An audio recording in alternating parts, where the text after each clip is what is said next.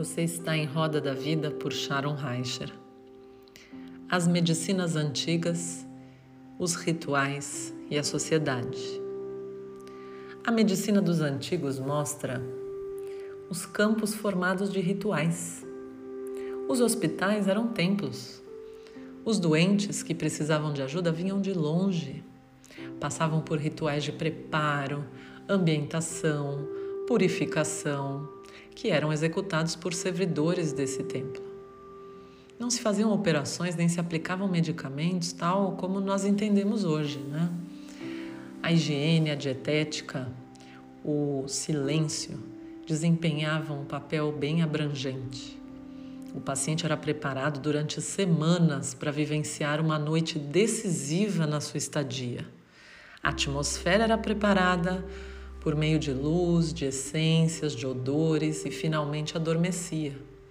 E isso hoje sonha ingênuo para nossa modernidade, mas a medicina obtinha êxitos e encaminhava curas, criando um espaço onde a solução era a energia do inconsciente.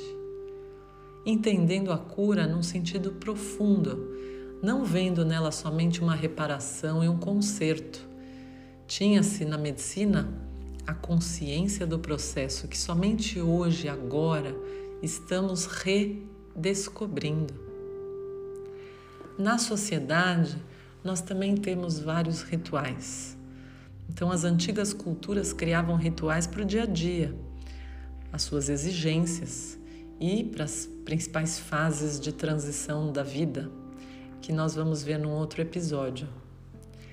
Há inúmeras ações que são até inconscientes e vive-se os rituais.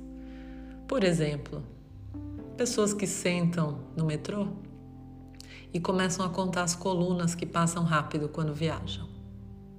Um outro ritual, que não necessariamente é um ritual saudável, mas de verificar três, cinco, sete vezes se o carro está fechado, se a porta está trancada.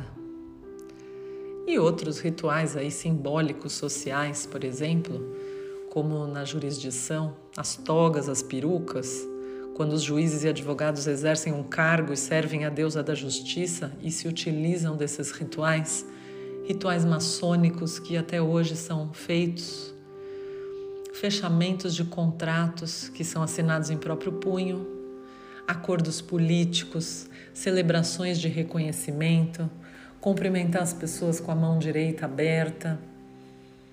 Né? Por que não dar o punho esquerdo fechado? Então são rituais sociais. Até mesmo quando não conhecemos mais as raízes, continuamos ainda assim vigentes destas regras que se originaram, permanecendo nessa segurança desse padrão.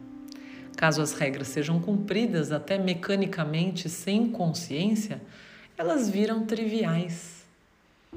Quando o seu sentido não é mais reconhecido, ela nos parece, muitas vezes os, os rituais nos parecem absurdos.